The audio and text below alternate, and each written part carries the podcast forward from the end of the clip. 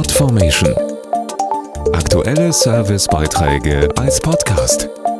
Regelmäßige Infos und Tipps aus den Bereichen Gesellschaft und Soziales. Am 19. August ist Welttag der humanitären Hilfe. Er wurde vor 20 Jahren ins Leben gerufen, um die wichtige Arbeit der vielen humanitären Helferinnen und Helfer weltweit zu würdigen.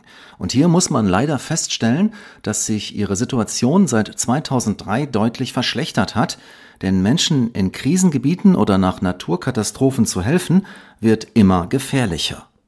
Der Welttag der humanitären Hilfe würdigt die Helferinnen und Helfer, die sich teilweise unter Lebensgefahr für Menschen in Not einsetzen. Dazu Manuela Rosbach von Aktion Deutschland hilft. Humanitäre Helferinnen und Helfer versorgten im letzten Jahr weltweit etwa 274 Millionen Menschen in Not. Weltweit ist der Bedarf so groß wie noch nie. Allein die Hilfsorganisationen von Aktion Deutschland hilft waren mit über 600 Projekten in 92 Ländern aktiv. Durch eine Vielzahl von Krisen und Konflikten sind humanitäre Helferinnen und Helfer immer komplexeren Gefahren ausgesetzt. Deshalb nehmen sie an Trainings teil, um die Gefahren nach Naturkatastrophen oder in Kriegen zu kennen. Besonders wichtig ist immer auch die Akzeptanz bei den lokalen Akteuren, bei der Bevölkerung vor Ort. Humanitäre Korridore helfen außerdem dabei, Hilfsgüter in umkämpften Gebieten zu verteilen. Dies geschieht immer unter der größtmöglichen Sicherheit. Mehr auf aktiondeutschlandhilft.de